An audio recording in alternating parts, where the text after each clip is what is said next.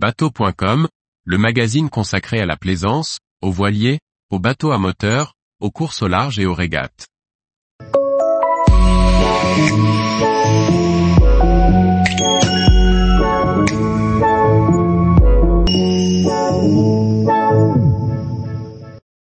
Bateau en acier, les avantages et les inconvénients de ce matériau pour la coque.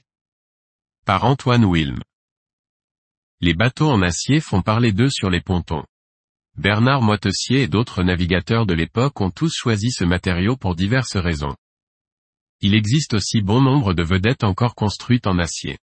Mais pour quelles raisons sont-elles encore d'actualité? Quels sont les avantages et les inconvénients de ce matériau?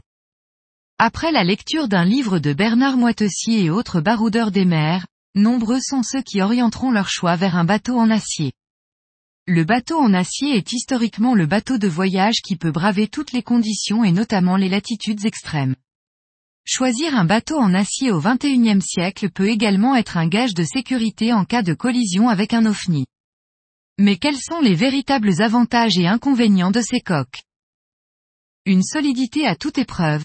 Un bateau en acier bien construit peut braver toutes les conditions météorologiques, voire les éventuelles collisions. Il s'en sortira souvent avec quelques bosses, mais devrait rester hermétique à l'eau. Durabilité.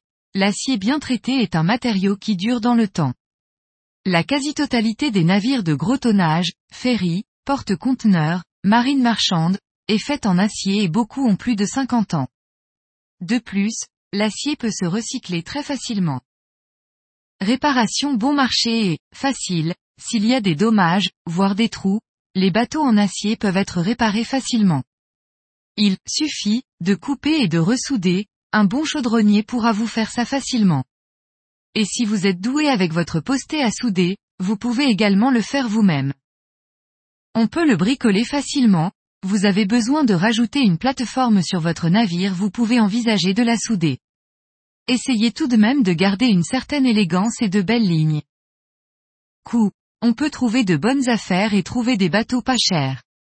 Cependant, cet avantage peut vite virer à un inconvénient si le voilier est en mauvais état. Un bateau en acier en mauvais état peut vous demander énormément de travail et il faudra être prêt à passer quelques mois ou quelques années au chantier avant d'envisager de naviguer. Solide, mais lourd, l'acier est bien plus lourd que d'autres matériaux. Ainsi, un bateau de 9 mètres peut peser 7 tonnes alors que le même fibre ne dépassera pas 4 tonnes. Cela entraîne un déplacement lourd et une différente façon de naviguer. Il faudra dimensionner tout le reste du bateau en conséquence. Voile, gréement, cordage. La corrosion, ce point est le plus gros inconvénient. Un bateau en acier est sujet à la rouille, tôt ou tard. La mer étant un milieu agressif, les bateaux demandent une surveillance accrue. Il faut être capable de pouvoir démonter chaque recoin du voilier pour être sûr qu'il n'y ait pas de rouille. Généralement, l'extérieur du bateau est bien protégé par la peinture et ce n'est pas là que les problèmes apparaissent, ou tout au moins ils restent bien visibles. Les départs de corrosion apparaissent plutôt à l'intérieur, là où l'on peut difficilement accéder, sous l'évier, sous la douche, au fond de la baille à mouillage. Si vous devez acheter un voilier en acier, assurez-vous de pouvoir tout explorer. L'isolation, bien isoler son navire en acier est indispensable, autant pour le chaud que pour le froid. Mais l'isolation doit pouvoir être démontable, pour pouvoir accéder à toutes les parties pour vérifier les départs de rouille. L'électrolyse, plus rare que sur les bateaux en aluminium, l'électrolyse existe également sur les bateaux en acier. Pour éviter de voir votre bateau se transformer en pile, il faudra surveiller l'état des anodes et les changer lorsque le moment sera venu. De plus, il faudra prendre garde à votre installation électrique pour qu'il n'y ait pas de fuite dans le bateau.